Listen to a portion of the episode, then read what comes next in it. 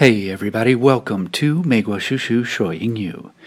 It has been said that a picture is worth a thousand words. In that case, there are books and books of words in the greatest online library ever compiled. I'm talking about your moments on WeChat, where at any time we can find photos of friends and strangers doing things, from crazy unique behavior to boring everyday living. The question that social scientists of the future will have to answer a million times is why did everybody really want to see what everybody else was eating all the time? So recently, someone I know asked me if I really believed what I saw in photos. It's an interesting question because photos are not actually real, right? Do things exist only because we can see them? Are we real? What if what we do every day is just a virtual reality simulation on someone's screen in the sky?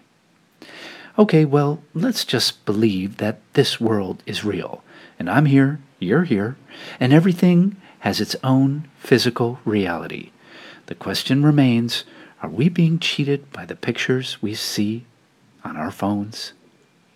If you look at WeChat moments, you can see lots of beautiful people doing amazing things, having so much fun, making you wish that you were there and you were them.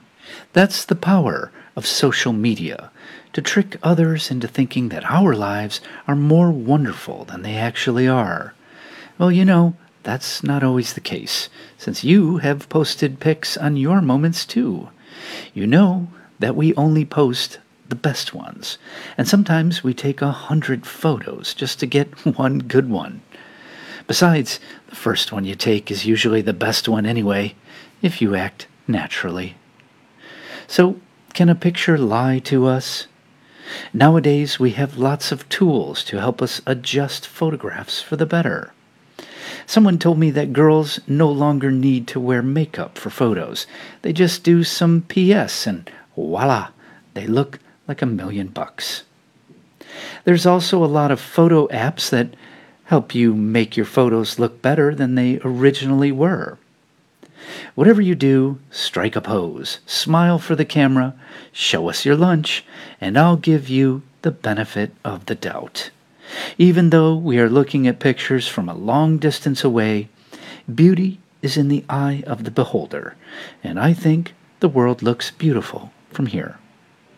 Okay, everybody, thanks for listening to Meiguo Shushu Yu, and we'll see you next time. Zaijian. Bye bye.